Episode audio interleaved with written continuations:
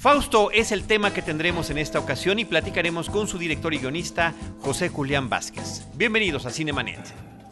El cine se ve, pero también se escucha.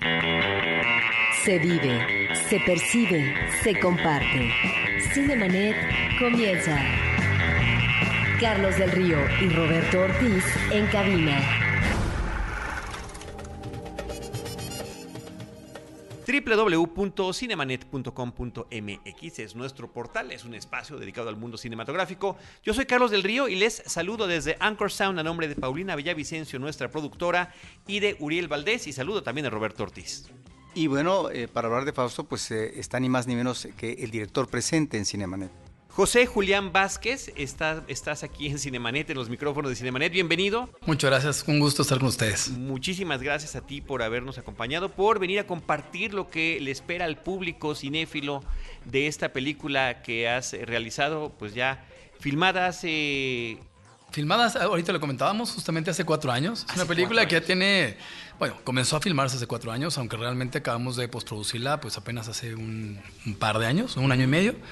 Eh, son de esas películas que, se hicieron largas por muchas razones, pero la verdad es que muy a gusto porque finalmente eh, fue una película que tuve oportunidad de cuidar en muchos aspectos y, y bueno, pues siempre, siempre se agradece, ¿no? Muy bien. Eh, Julián, tu película está eh, por estrenarse el día 23 de junio en las pantallas. Y lo primero que preguntamos a nuestros directores invitados, si nos has escuchado lo de saber, es que nos digas una breve eh, premisa de la película.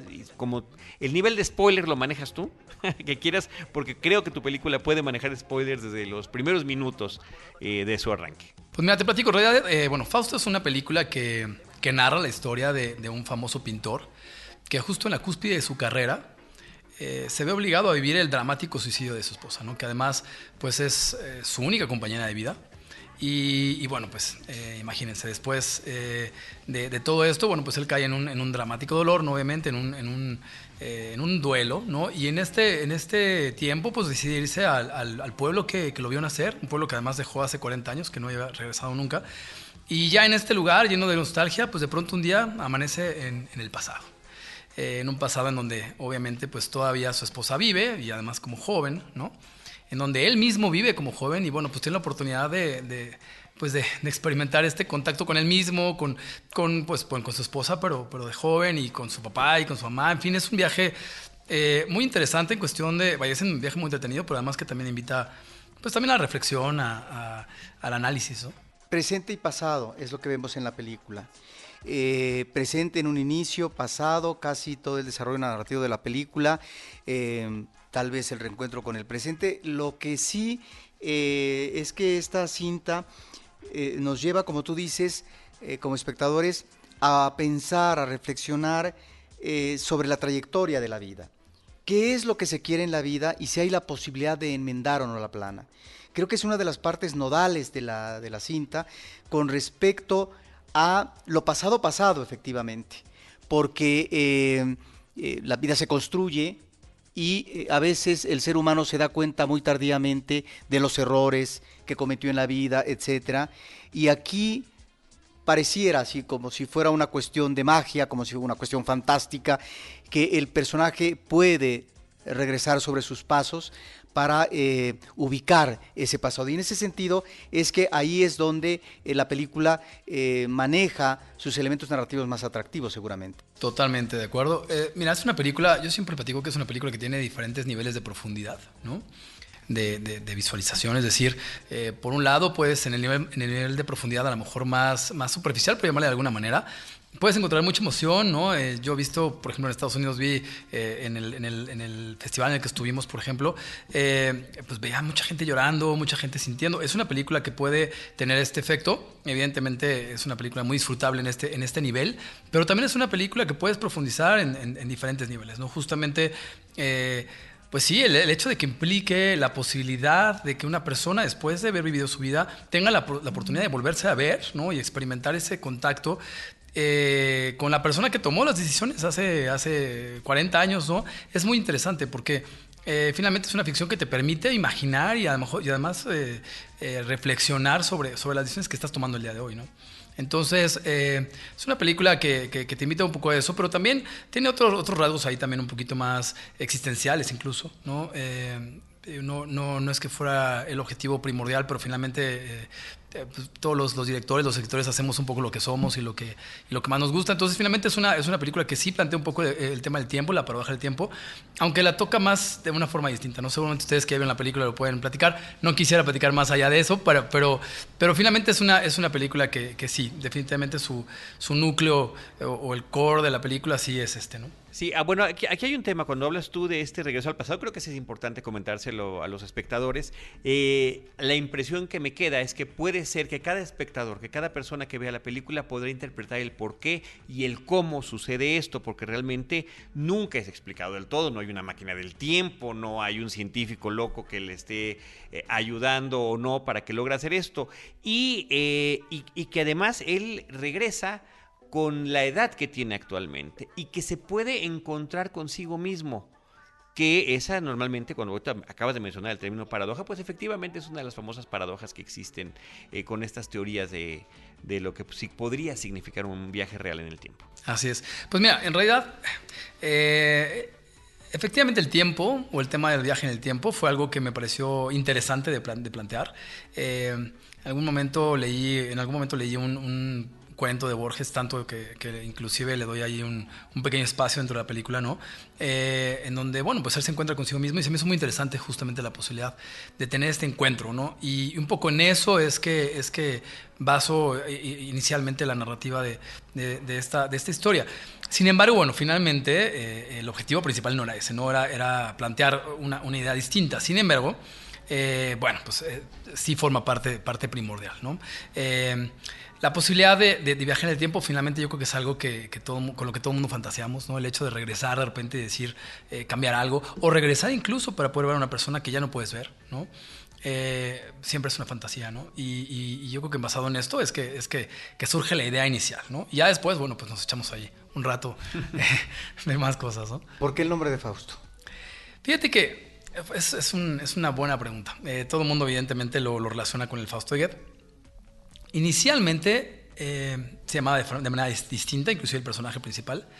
Eh, por ahí de la mitad de la película, no sé por qué yo en algún momento, eh, platicando, le di como una relación justamente, en, en cuestión características de personaje, le, le, hice alguna relación con justamente el Fausto Goethe.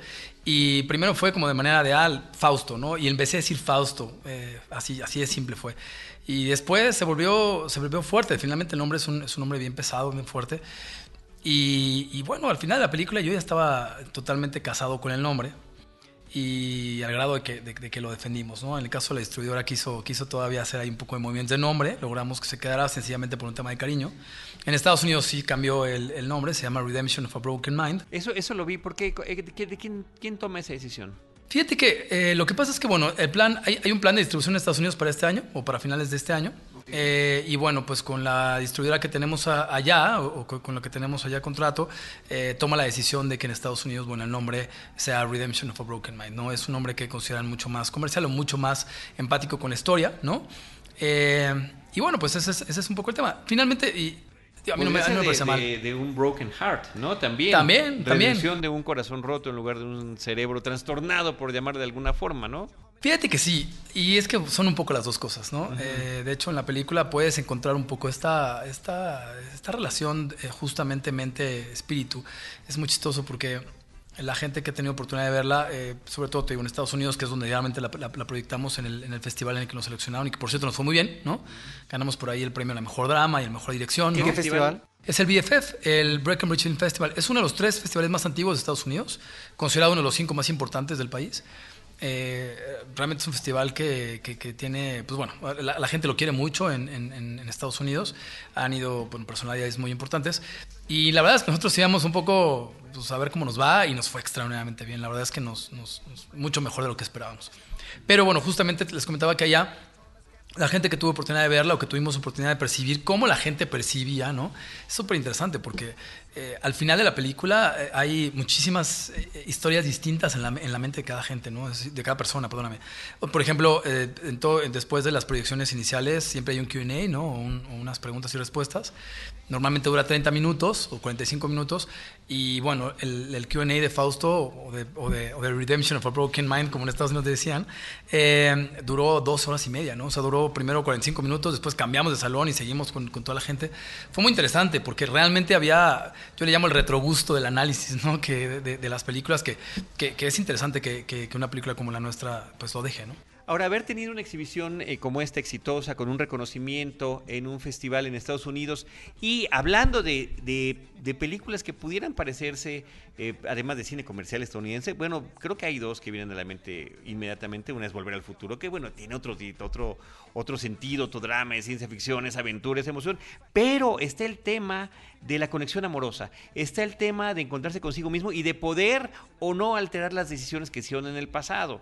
Esa ahí está, y que me imagino, ahorita nos dirás tú si esa la gente la refirió cuando estuvieron platicando contigo en ese festival. Y la otra sería Summer in Time, pídele al tiempo que vuelva, que, a la cual yo le habría un poquito más de conexión, tan solo por el tema de que el viaje en el tiempo no necesariamente es explicado. Y, viajas de la misma manera al pasado, ¿no? Que es, estás en una habitación, te duermes y despiertas. En el mismo lugar, pero en otro tiempo. Totalmente. Lo que pasa es que, bueno, el tiempo, el tiempo, eh, vaya, lo, lo, lo, consideramos lineal, ¿no? Normalmente en nuestra vida cotidiana lo tenemos muy, muy, muy eh, planteado de esa forma. Sin embargo, bueno, justamente en esta película, y creo que en algunas otros, en otras películas, libros incluso, eh, justamente empiezan a plantearlas el tiempo de una forma distinta, ¿no? Eh, inclusive las conexiones de, universos paralelos y de otro tipo de, temas que finalmente sí entran en, el, en el juego, ¿no? De una paradoja, ¿no? Eh, en este caso es algo, es algo muy, muy similar. Eh, en realidad, en principio pareciese que el tiempo es, es, muy importante en la película y bueno, pues ya, ya los, eh, pues los, la gente que vaya a ver la película de cine va a darse cuenta que al final no necesariamente es el vínculo, ¿no? o no necesariamente es el, el, el, tema principal. ¿no? En este caso, bueno, evidentemente hay una conexión muy, muy importante entre, entre los dos personajes principales, Fausto, Ana. Hay un gran amor, es decir, sí es una historia de amor, pero también es una historia que, trae un, tema, eh, como lo platicaste a Tito, de, de, análisis existencial e incluso, por ejemplo, hace unos, hace unos días lo platicaba con un psicólogo justamente de Estados Unidos que, estuvo en la proyección, que fueron, eh, extrañamente fueron cuatro psicólogos retirados que estaban en este lugar, en Breckenridge, ¿no? Y bueno, no me dejan de mandar mensajes todavía al, día de hoy, después de un año y medio, dos, ¿no? Eh, porque la película en realidad aborda temas muy interesantes a nivel psicológico. Incluso la resolución de la película, bueno, pues tiene, tiene mucho que ver con esto, ¿no? Entonces, eh, bueno, pues eh, ahí, ahí, está el tema. ¿no? Ahora, es el manejo de la psicología, el manejo también de la existencia humana, hacia dónde se dirige, pero también cómo esta existencia humana tiene a veces que migrar de espacio. Y quiero que a nuestro público nos, nos, nos, nos platiques de estos dos espacios perfectamente diferenciados en la vida del personaje central. En principio está el espacio de la provincia y luego está el espacio de la gran ciudad. Y eh, creo que en ambos espacios, en el pasado y en el presente, encontramos contradicciones, complejidades y sinsabores. En ambos espacios se puede girar la rueda de la fortuna hacia un lado o hacia otro. Y me parece que eh, ahí encontramos elementos de contraste que lo que quisiera eh, que, nos platicaras y al público es si esto es consciente en sí, porque efectivamente vemos las bondades o no del ámbito provinciano y las bondades o no, o de qué manera en el ámbito citadino. Es decir, siempre el ser humano en este recorrido eh, de su destino, a veces tiene, bueno, no siempre, pero a veces tiene que sacrificar. Y ese sacrificio puede ser oneroso o no y yo no sé si en ese sentido, es decir, es un manejo muy consciente de esos dos ámbitos, que son dos realidades, pero que pueden efectivamente desajustar el destino bienhechor o no. Totalmente, mira, eh, es una realidad. Una de las cosas interesantes justamente de manejar estos dos tiempos eh, que además no nada más son dos tiempos, en realidad son dos tiempos con dos personas, aunque es la misma, distintas, justamente porque sus circunstancias son totalmente diferentes. Y, bueno, pues eh, justamente hace rato que estábamos en una entrevista por ahí con, eh, estaban algunos de mis actores, no estaba por ahí Odalis Ramírez, estaba también Juan Carlos Barreto, y era muy chistoso porque ambos tenían, inclusive sabiendo, sabiendo conociendo el guion, conociendo la película, estaban ambos en el, en el tema, por ejemplo, de, de si Fausto fue el culpable, por ejemplo, de que Ana se suicidara, ¿no? O si en realidad Ana tomó su decisión y no hubiera tenido nada que ver con, Fausto. Eh, Fausto en realidad estaba bien, decía, decía Juan Carlos Barreto, porque él buscó sus sueños, ¿no? Y en realidad la toma de decisión de Ana de, de, pues, de, seguirlo fue, fue solamente de ella. Eh, y entonces ahí entra un poco la polémica de, de, saber, bueno, pero ¿qué hubiera pasado justamente si las cosas hubieran sido distintas, ¿no? Eh, yo creo que en, cualquiera, en, cualquier decisión en realidad habrá cosas buenas y cosas malas, ¿no? Igual que, por ejemplo, eh, ¿qué hubiera pasado si Fausto nunca hubiera salido de su pueblo y nunca hubiera llegado a la ciudad? Nunca hubiera sido inclusive un famoso pintor y mucho menos hubiera estado en, bajo los lujos que él tenía en la ciudad, ¿no? En realidad, eh, justamente una de las cosas que planteamos en la película es que no, hay, no hay nada bueno ni malo, o sea, no hay, no hay cosas buenas o malas, o no hay una vida perfecta o una vida muy mala. En realidad, eh, todo está compuesto siempre de ambas cosas, ¿no? Como el yin y el yang, ¿no? Siempre está compuesto de blanco y el negro. Y, y esto es un poco de lo, que, de lo que nosotros queremos justamente abordar en Fausto. Y ahí entra un poco la polémica de las decisiones, de, nuestras tomas de decisiones, eh, y hasta dónde somos capaces de tomar una decisión, ¿no? En realidad eh, creemos muchos de nosotros que el control lo tenemos totalmente en nuestras manos y en realidad no es así. Es decir, eh, en realidad a veces eh, solamente tenemos una pequeña, una pequeña parte de, control sobre nuestras vidas. Entonces también es, interesante saber que tenemos que, que ponernos un poquito flojitos y cooperando. ¿no? Es decir, finalmente fluir con, con la energía. ¿no? Te quisiera preguntar, ya que mencionas a los actores, porque aquí hay una combinación entre actores que ya llevan una trayectoria, que lo hemos visto, los hemos visto en televisión, en cine, y actores que a lo mejor no son tan profesionales en términos de trayectoria de carrera. Eh, es una muy buena pregunta. Mira, eh, en primera instancia me preguntaban justamente hace rato por qué, por qué, eh, por qué la decisión, por ejemplo, de Odalis Ramírez, ¿no? que es una conductora más que una actriz. Y bueno, pues en primera instancia yo tuve mucha suerte porque cuando empecé a escribir el, guion, desde muy principio, las primeras páginas, le puse rostro a los, a los, a los personajes. Entonces se me hace más sencillo a, veces, a veces escribir de esta forma. Tuve la suerte de que prácticamente todos los personajes, cuando menos todos los principales a los que les puse un rostro, acabaron siendo los actores que realmente eh, hicieron la película. Sin embargo, en principio lo hice por, por bueno, porque sentía que la persona eh, o el actor iba, iba a quedar bien con, con, mi, con, mi, con mi personaje. Sin embargo, también, ya sabes, eh, entra un poquito el tema del reto. ¿no? Es decir, por un lado, me, eh, en, el personal, a mí como director, me encanta descubrir, por ejemplo, una, buena propuesta de un, actor con, experiencia, como por ejemplo el caso de Juan Carlos, que yo tiendo a ser un poquito controlador en mis decisiones, sin embargo, cuando veo, por ejemplo, talento, eh, en el caso, por ejemplo, Juan Carlos, sí lo dejo fluir, es decir, eh, me, me, gusta que me, que me pues que me, que me sorprendan, ¿no? De pronto inclusive trato de no aferrarme a las ideas, por más que ya tenía algo muy, muy, muy pensado en mi cabeza, si veo que algo de repente llegó y llegó mejor, lo, lo, lo dejo. Soy de los que cree que las películas, eh, eh, desde el momento que tú comienzas a hacerlas, empiezan a vivir por sí mismas, ¿no? Y es un compuesto de mucha gente trabajando, de muchos talentos. Entonces, cuando ves algo así, al contrario, lo agradeces. Sin embargo, no dejas de tener ahí el, eh, pues la cosquillita del orgullo del, director, en donde, que te gusta poner los retos, de tomar de repente algunos actores que de pronto lo, tomas más como un reto. Es decir, dices, este actor lo tengo, me, gusta su personaje, su personalidad, me gusta para, para, el, pues para el personaje que yo quiero plantear, Sé que va a ser un gran reto porque probablemente a lo mejor no tiene la experiencia, a lo mejor no tiene todavía eh, lo suficiente para poder a lo mejor hacer una película así, pero tú lo tomas como un reto. Y así fue. Finalmente, no nada más en el caso de Oda, que además fue una mujer súper comprometida con el proyecto y eso, eso yo es lo que más agradezco porque, eh, porque pudo haber no pasado nada si no hubiera ella, ella puesto de su parte al estar horas conmigo en una mesa de trabajo, trabajando su personaje y entrando a fondo de Ana. Y así con otros actores, no, no es la única nueva, ¿no? También está por ahí Pablo Estezarán, que es buen actor, pero, pero además tuvimos un chorro de trabajo y la verdad logramos cosas súper buenas. Y así eh, también tenemos por ahí a Fer Roy, que es una actriz muy joven, que ya estuvo por ahí en la película, eh, en una película de, de Gloria, ¿no? Eh, pero bueno, y ella estuvo en mi primera película, ella de hecho en la primera película, eh, digamos que se estrenó como actriz, ¿no? Y este y me encanta estar con, con alguien que, que, tiene esa oportunidad de verla crecer, ¿no? Entonces, también lo agarras un poco como reto, ¿eh? O sea, es, es bueno. Por un lado, eh, tener a alguien del cual inclusive puedas aprender, ¿no? Como Rosomea Bianchi, obviamente como Juan Carlos Barreto, y, y, también tener gente con la que puedas desarrollarte como director, ¿no? Entonces, eso es, eso es el objetivo. Y en el caso de Alice, inclusive juegas un poco con su presentación a la hora de, de que aparezca en pantalla, ¿no? Totalmente. Eh, eh, mira, yo creo que Alice es muy guapa es una mujer muy, muy guapa, que tiene lo suficiente para ser Ana, una porque tiene talento, pero sobre todo porque es una mujer que naturalmente es muy tierna, es muy transparente, eh, tiene este, esta, esta sensación de ser, te digo, una mujer exuberante, muy guapa, la modelo, pero también al mismo tiempo ser esta mujer como, como, como de las que te gustaría tener como tu esposa, es decir, finalmente esas mujeres muy tiernas, ¿no?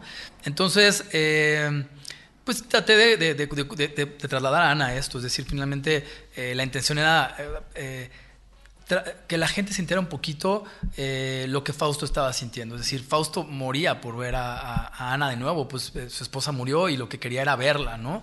Entonces, este, le, decíamos un poco de emoción, porque también era la emoción que sentíamos que Fausto, o que sentía que Fausto estaba viviendo. Entonces, eh, esta dificultad de verla, ¿no? Hasta que llegó por fin, ya la, la, veo en pantalla, ¿no? Entonces, era un poco eso, ¿no? Hacer un poco de catarsis con, con, con Fausto, ¿no? ¿Cómo con el público eh, que has convivido, ¿cuál es la reacción eh, final en cuanto a el espectador?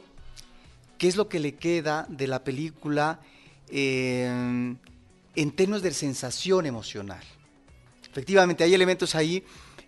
Es una película que nos remite a una cuestión de nostalgia, en tanto situaciones de pérdida que ya no se pueden recuperar y que por lo tanto a lo mejor puede ser una emoción frustrante o es una película que a lo mejor causa en el espectador un aire de optimismo, es decir, por esta manera de, viaje al pasado y de reconstrucción de, cuestiones por parte del personaje principal. Esto te, te, quiero preguntar porque, bueno, ya has tenido esta participación de los públicos y además en festivales sobre estas reacciones y, y cómo es que se manifiesta el público ante ello.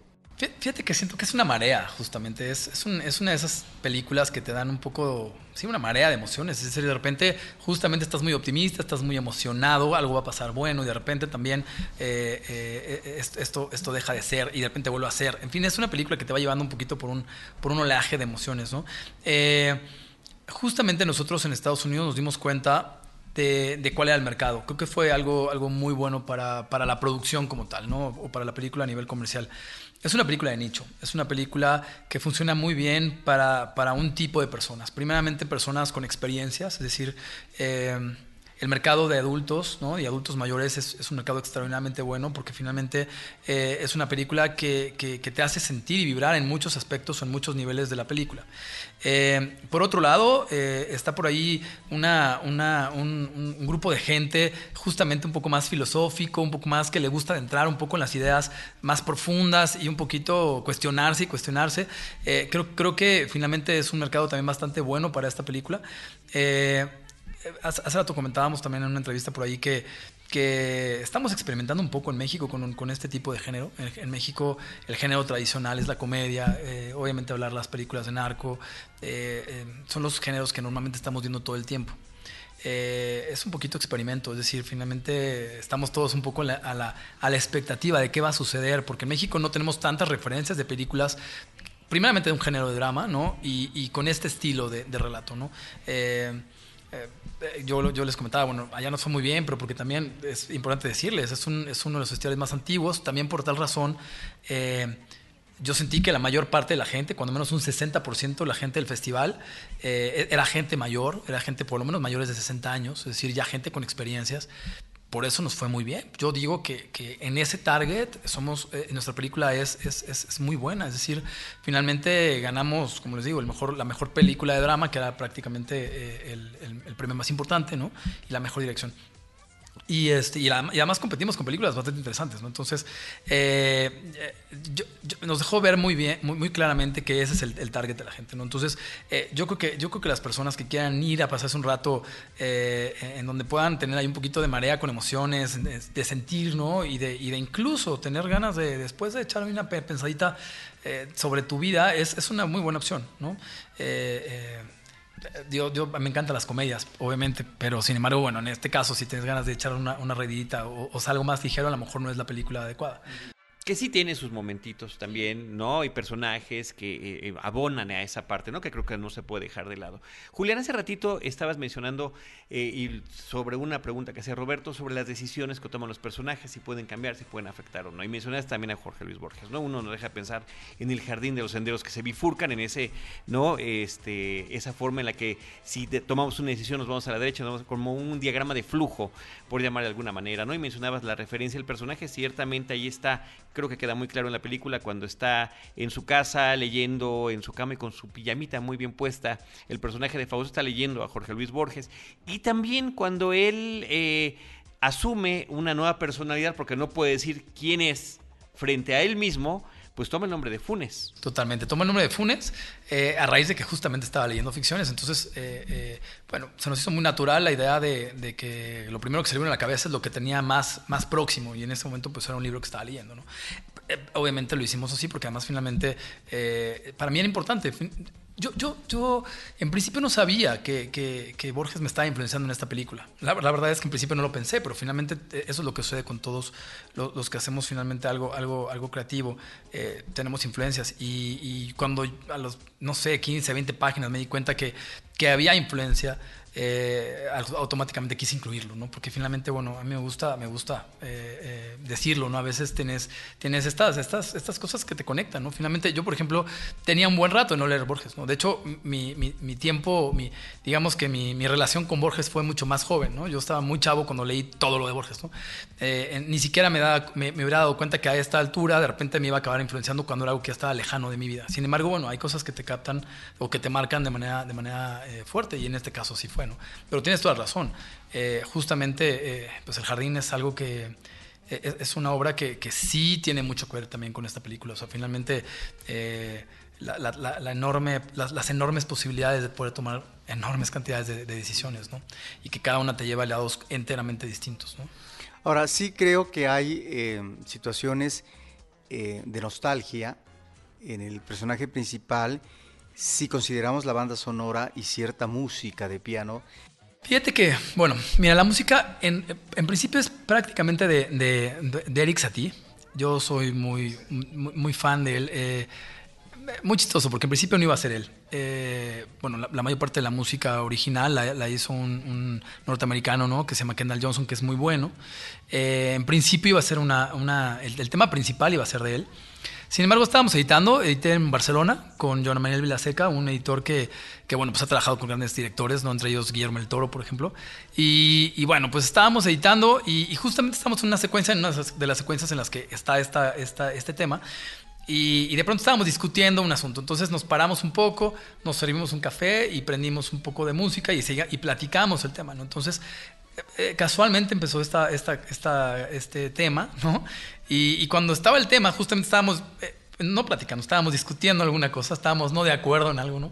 Y, este, y de pronto los dos escuchamos el tema y dijimos, bueno, ¿por qué no hacemos esto? ¿Por qué no lo ponemos? Y sobre eso lo montamos. Fue muy chistoso, pero, pero cuando, cuando empezamos a verlo, eh, yo supe que en ese momento, o sea, supe en ese momento que era el tema que iba, que iba a acompañar a la película, ¿no? Julián, tu película la mayor parte de ella sucede en este pasado, en este pasado, en este pueblo, un pueblo de México, al que utilizas y que le da su propio nombre. Cuetzalán en el estado de Puebla. Y lo menciono porque, bueno, porque nos habla sobre la locación, sobre lo que significó, porque eh, luego muchas veces los cineastas utilizan lugares y les cambian el nombre, les ponen otro, y aquí lo dices tal cual eh, por su nombre, ¿no? Además una región muy peculiar por el tema eh, de dónde está ubicado, las cercanías, los alrededores, las nieblas, que yo creo que de alguna manera pues fueron favorables para la película que estás contando. Y también la forma en la que lo presentas, porque me parece que a la hora no, no solo de llegar a Coetzalán, en el presente, porque en el presente no cambia, pero cuando estamos en en el pasado, la fotografía es todavía distinta, ¿no? Y mucho más, eh, digamos, vistosa, mucho más colorida de la vida que, de la que venía él, ¿no? De la forma, lo que habíamos visto en todo este arranque de la película. Pues tienes, tienes muy buen ojo, sí. Definitivamente nosotros eh, eh, en conjunto, bueno, yo, yo personalmente en conjunto con, pues con el, director de fotografía, ¿no? Con Iván Milchis, decidimos sí a ver, o sea, que hubiera un cambio, ¿no? Finalmente en el presente la fotografía es un poco más fría, ¿no? Y, queríamos que el pasado sí, sí sintiera distinto, es decir, no nada más eh, eh, nos fuéramos al pasado por, por, irnos, sino que todo el ambiente, que toda la situación, la sensación fuera, fuera diferente y por eso es que decidimos también la, pues la, fotografía cambiarla. Pero bueno, ya hablando del tema de Quetzalan, eh, fíjate que, que, tiene que ver un poco inicialmente con la historia. fíjate que yo cuando comienzo a escribir el guion tenía apenas un año más o menos o, un año y medio de que mi padre eh, falleció. Mi padre justamente nació en, este, en esa zona, ¿no? En la zona, eh, él nació en un pequeño pueblito entre Veracruz y Puebla, eh, pero en la misma sierra justamente en la que está Cuetzalán. Y, y bueno, pues yo crecí, yo crecí en México, nací en México, pero sin embargo, de repente tenía pues visitas, ¿no? A esta zona y entonces eh, pues muchas referencias que tomaba culturalmente. Eh, vaya, cuando escribí el guion, lo escribí pensando en, una, en, este lugar, ¿no? Eh, principalmente en un lugar en el que iba mucho cuando era chico que se llamaba Villa Juárez, que es de la misma zona. Entonces, cuando decido qué lugar iba a ser, bueno, lo que hice fue literalmente recorrer, recorrer los, los pueblos de toda la zona, ¿no? Y recorrí, bueno, creo que 30 pueblos o no sé cuántos pueblos. Y, bueno, pues cuando llegué a Coetzalan supe que era el lugar, ¿no? Es un lugar muy bello, es un lugar que incluso quedó un poco ahí pausado en el tiempo justamente porque está un poco alejado.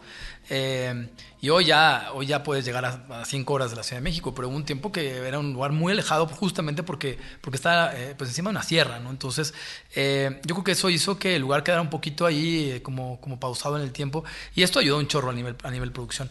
Sin embargo, además tenía la esencia, ¿no? Tenía, tenía todo lo que yo necesitaba. Finalmente, la misma comida con la que yo crecí cuando iba a estos pueblos prácticamente le puse los mismos nombres de las, de las tiendas que veía cuando era niño. Eh, Columba, que era la, la, señora que, le ayudaba a Fausto, bueno, que era la, señora que le ayudaba a los papás de Fausto a, limpiar el hotel, eh, pues es, una columna que yo conocí cuando era niño. Entonces, finalmente hubo una relación muy, muy, muy cercana con esto. Y, bueno, pues cuando llegué a Cotzalán dije, este es el lugar, ¿no? Bien lo dices, es un lugar bello por todos lados complicado en producción, justamente lo que comentas de las nieblas, tanta lluvia, ¿no? Eh, de repente, bueno, pues sí se hace un poco complicado. Nosotros estuvimos ahí 15 días más de lo previsto por tantos días de lluvia, ¿no? Aún cuando era una temporada de no lluvia, ¿no? Este, sin embargo, era la temporada más seca del año en cualquier otro lado y en, en Cuetzalan llueve. Es un lugar con muchísimos microclimas, ¿no? Entonces, eh, digo, aún así nos aferramos, ¿no? Y dijimos, este es el lugar. Pero sí, sí fue complicado, ¿eh? O sea, Coetzalan, todo el mundo nos apoyó muchísimo. Por cierto, vamos a estrenar, en realidad les vamos a llevar una proyección este sábado. Ah, qué padre. Eh, fue un compromiso que hice con la gente del pueblo porque la verdad es que se soportó de manera increíble. Una semana antes de que la película se estrene comercial. Y es prácticamente la primera vez que, que, se estrena en México, es decir, que se proyecta en México. ¿Y te, te, llevas el elenco? Me llevo aparte el elenco, algunos algunos no me los llevo porque están en entrevistas aquí en México, ¿no? Del sábado y el domingo, justamente porque estamos ya muy cerca de la, de la, del, estreno en, a nivel nacional. Pero, eh, pero sí, sí fue importante para nosotros cumplir este, este, esta promesa, porque te comentaba que, que el pueblo completo se, se, entregó a la película, es decir, eh, cerramos calles completas, ellos aportaban para que se cerraran, se detenían, ellos mismos sabían que íbamos a estar ahí, entonces buscaban otras alternativas para irse. Eh, cuando, cuando se trataba, por ejemplo, de buscar extras, llegaban todo el pueblo para, para hacerlo. En realidad eh, nos tuvimos mucho cariño a la gente de Coetzalán, entonces por eso decidimos eh, no, fallar en esta promesa y estamos ahí eh, con el apoyo obviamente del, pues, pues, de la misma gente de Coetzalán y obviamente de, la presidencia municipal. Qué padre. Por lo que acabas de decir, una película como esta también se construye en, fin, en función de recuerdos y de creencias en tu pasado. mencionaste es un personaje secundario del hotel pero también mencionaste a tu, a tu padre. Y me parece que en esta película em, cobra relevancia la figura paterna en este regreso al pasado, a propósito de la reconsideración que puede hacer un ser humano en ese pasado que a veces queda ya cerrado como capítulo aparte, pero que solamente una mirada exhaustiva a partir de un recuerdo no dañado a partir de un recuerdo más abierto que pueda permitir a la mente oxigenarla, es como se puede tal vez hurgar de otra manera ¿sí? a esas presencias tan determinantes en la vida como la figura paterna y la figura materna. Y me parece que en ese sentido sí hay eh, una reconsideración y, me parece que aunque sea una parte, digamos, final, no porque la tengamos que platicar, ni mucho menos, eh, en la cinta, pues hay algo de atisbo en ese sentido. Totalmente de acuerdo. Fíjate que la, la historia del padre es, es, una historia muy importante dentro de la historia de, Fausto. Eh, por eso siempre platico que sí es una historia de amor, pero también hay, hay mucho más de, de, de esto. Es decir, en mi caso específico tienes toda razón. Eh, mi padre estuvo presente en toda la película. Eh, esta relación con, con su padre eh, tiene, tiene que ver también mucho con, con, lo que, con lo que yo viví, y no de manera directa, sino que probablemente, bueno, eh, eh, es la manera en que percibo un poco la relación con el padre. Me parece súper interesante también esta posibilidad de que ya eh, Fausto, siendo, ya habiendo vivido su vida, ¿no? Todavía tenga vínculos tan fuertes con sus emociones de niño, ¿no? Hacia su padre, y, pero también en el momento en donde, en donde se da cuenta del cambio de perspectivas, eh, también hay un, hay, un, hay un 20 que cae, eh, que, que a veces yo siento que cae justamente hasta a veces muy tarde, ¿no? Muchas veces yo personalmente me pasó, eh, y creo que a mucha gente o a, o a, muchas personas les puede llegar a pasar, el hecho de repente decir, bueno, me hubiera encantado hoy poder tener a mi papá frente a mí para decirle cosas que hoy entiendo y que, y que desgraciadamente no entendía cuando él, cuando él todavía vivía. Entonces, eso, eso me pareció algo muy interesante. Eh, tenía que incluirlo dentro de la película. Era, era, eh, era más que otra cosa una necesidad y, por eso es que quise, que quise plasmarlo. Además, creo que, creo que se gana mucho, eh, la historia gana mucho con, con la figura del padre dentro de, dentro de, la historia.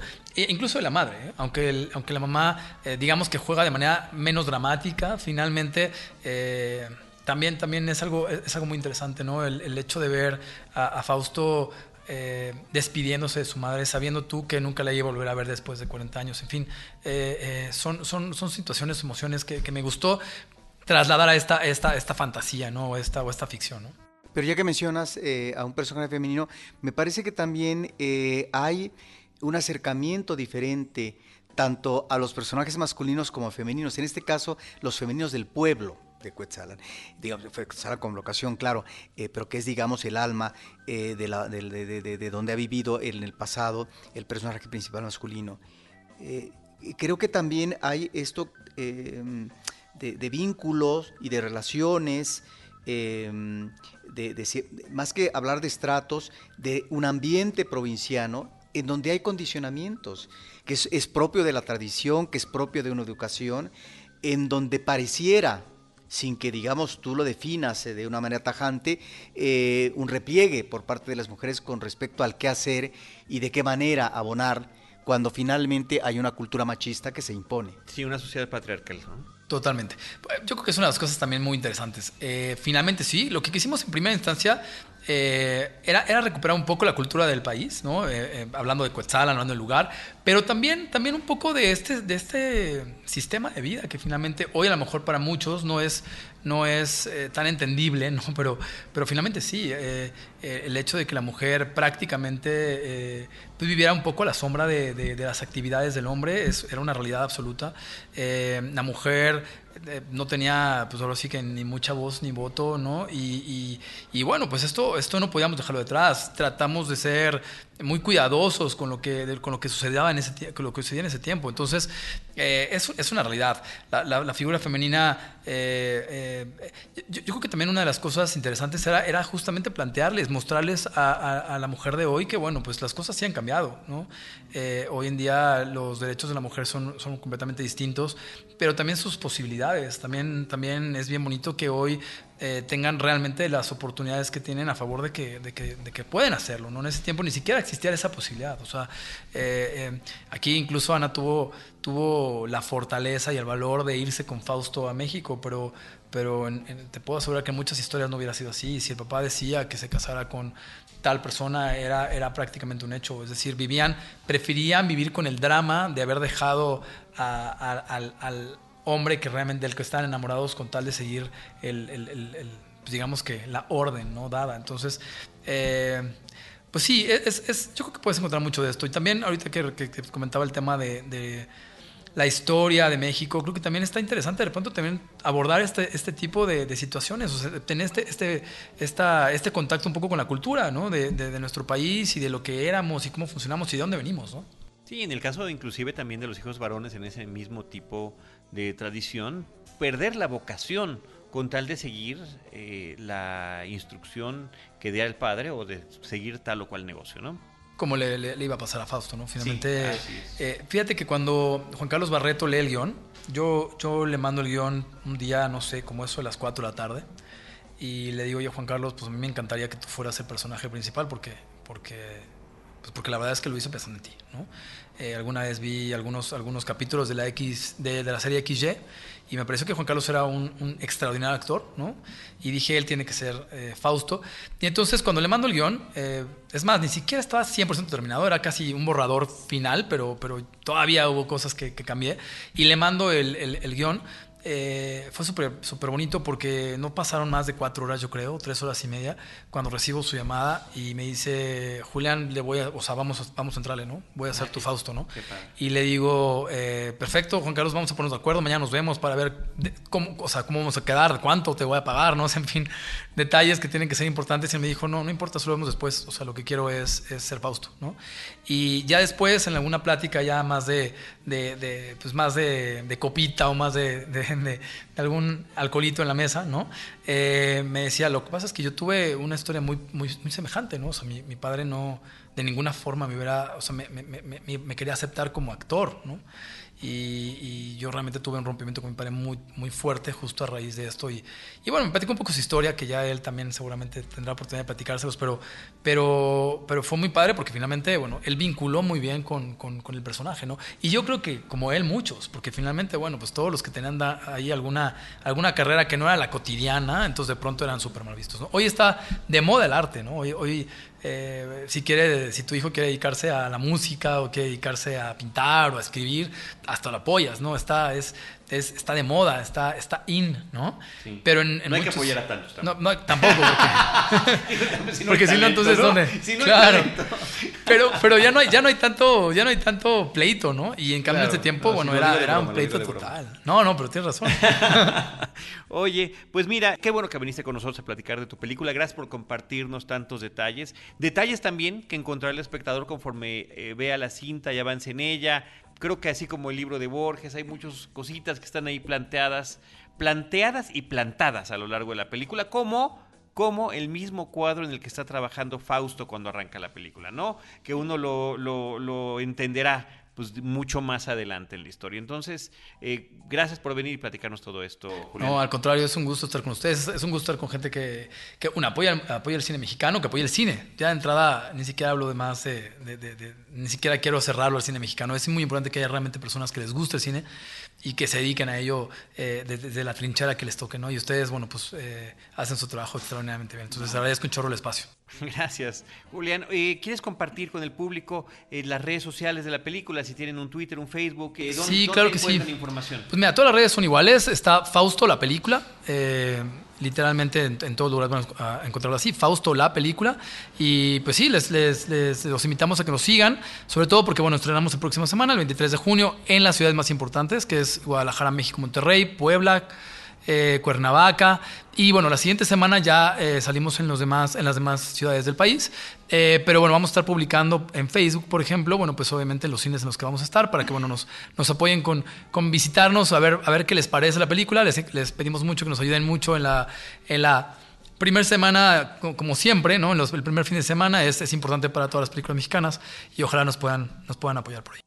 José Julián Vázquez, director y guionista de la película Fausto. Muchas gracias. Gracias a ustedes. Nosotros, eh, Roberto Ortiz y un servidor, les recordamos también nuestras redes sociales, arroba Cinemanet en Twitter, facebook.com diagonal Cinemanet, Cinemanet1 en Instagram y Cinemanet1 en YouTube. En cualquiera de esos espacios les estaremos esperando con cine, cine y más cine. Cinemanet termina por hoy. Más cine en Cinemanet.